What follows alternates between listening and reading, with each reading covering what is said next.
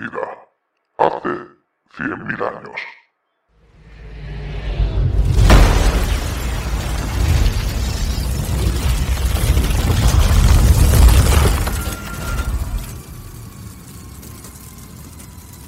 La Antártida en la actualidad.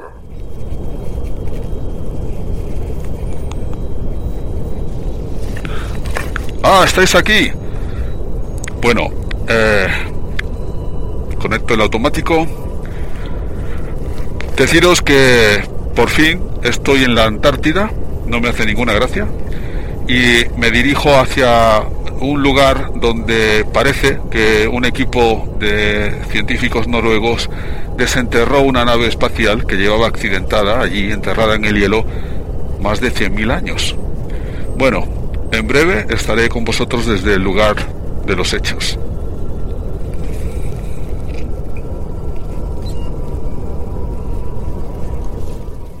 La idea de que bajo los hielos de la Antártida se esconden inquietantes secretos ha sido propuesta de diferentes formas por la ciencia ficción y existen buenas razones para ello. Bueno, queridos espectadores en YouTube y escuchantes en Evox, vamos a conectar con José Rafael que se encuentra, sí, por fin en la Antártida. Hola José Rafael, aquí la Rocinante, ¿me recibe cambio? Bueno, comandante, ya me encuentro donde usted quería y la verdad, vamos rápido porque este lugar no me gusta un pelo, me da mala espina. Pues no se queje y cambie de sitio porque lo quiero ahí abajo, junto a la nave que se accidentó hace 100 mil años. ¿Tiene que ser allá abajo? Sí, José Rafael, ahí lo quiero. ¿No puede ser aquí? No, ya le dije que no, lo quiero allá junto a la nave. Bueno, me da mala espina la nave. Deme unos minutos, en unos minutos le vuelvo a contactar. Está bien, pero no se demore, por favor. Mientras tanto, les contaré que en nuestro sistema estelar hemos encontrado mundos helados que poseen masas de agua cubiertas por gruesas capas de hielo. En Júpiter, sus satélites Ganímedes, Calisto y Europa, probablemente entre otros, poseen ese tipo de océano. En Saturno, Encélado y probablemente también Titán, poseen océanos subglaciales. Incluso en Marte podrían existir masas de agua subterráneas en estado líquido, lugares donde la vida podría haber aparecido y prosperado. En un futuro no muy lejano, misiones espaciales llegarán hasta ellos y tratarán de detectar esta vida.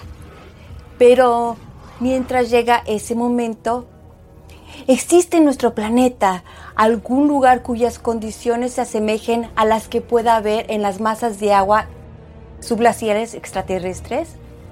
La respuesta es sí, y José Rafael nos va a hablar de ello enseguida. Sí, comandante, ya me encuentro en el lugar que usted quería.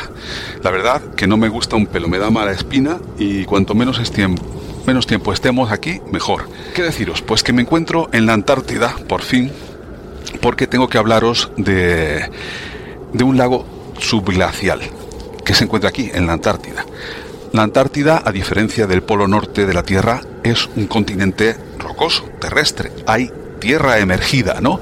En la Antártida. Sin embargo, el polo norte es todo hielo flotante. Bueno, el caso es que sobre este continente rocoso emergido ha ido cayendo nieve durante millones de años. Nieve que nos ha derretido. A medida que fue espesándose, haciéndose cada vez más gruesa esta capa de nieve, se convertía en hielo y a día de hoy tenemos más de 3 kilómetros de espesor de esta capa de, hielo, ¿no? de esta banquisa helada, debajo de mis pies hasta llegar al terreno de roca ya del, del suelo, de la corteza. ¿Qué ocurre? Pues que se pensó que debido a la presión, las últimas franjas de hielo que están en contacto con este terreno debían estar en forma de agua líquida, no porque la temperatura fuera alta, sino porque la presión haría que estuviese así, en, este, en esta forma de agua líquida. Y siempre que haya agua líquida, hay posibilidad de que haya organismos vivos en ella. Como nos ha dicho la comandante, en nuestro sistema planet, en nuestro sistema solar se han descubierto ya varios cuerpos planetarios que tienen océanos subglaciales. Y es muy probable que este tipo de mundos abunde en el universo. Como vimos en el episodio dedicado a océanos extraterrestres, el agua abunda en el universo y es muy fácil que haya muchos planetas que tengan estas características, porque aunque estén alejados del, de su estrella, ¿no?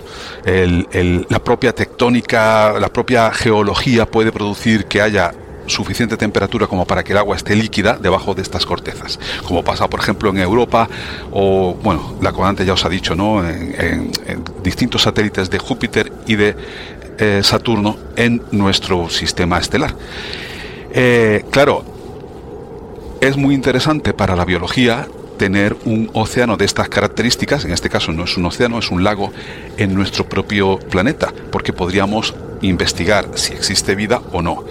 Y este es el caso del el lago Vostok, que se llama así por eh, bueno, primero un barco que trajo materiales, una primera expedición soviética y después una base que llevaba este nombre, una base soviética, el lago Vostok, eh, perdón, base Vostok que estaba sobre este lago, obviamente encima de la, del espesor de hielo ¿no? que hay sobre el lago. Lo que pasa es que no sabemos a día de hoy si realmente hay organismos vivos o no. En el audio que vamos a escuchar después, es un audio que hemos extraído del archivo de Universo de Misterios y lo vamos a volver a poner abierto para todo el mundo durante un tiempo. El que lo quiera escuchar va a tener unos meses este audio a su disposición. Bueno, en ese audio se dan todas las características, todos los detalles de las investigaciones que se han ido llevando a cabo sobre este lago Vostok. Como resumen os diría que no se ha penetrado todavía este lago por no contaminarlo biológicamente, hasta que no se encuentre un método seguro de poder acceder a él sin contaminarlo, porque claro, si, lo hacemos sin cuidado y después encontramos vida, esa vida ha podido ser introducida por nosotros como contaminación biológica y no pertenecer al lago. ¿Te está gustando este episodio? Hazte fan desde el botón apoyar del podcast de Nivos. Elige tu aportación y podrás escuchar este y el resto de sus episodios extra. Además, ayudarás a su productor a seguir creando contenido con la misma pasión y dedicación.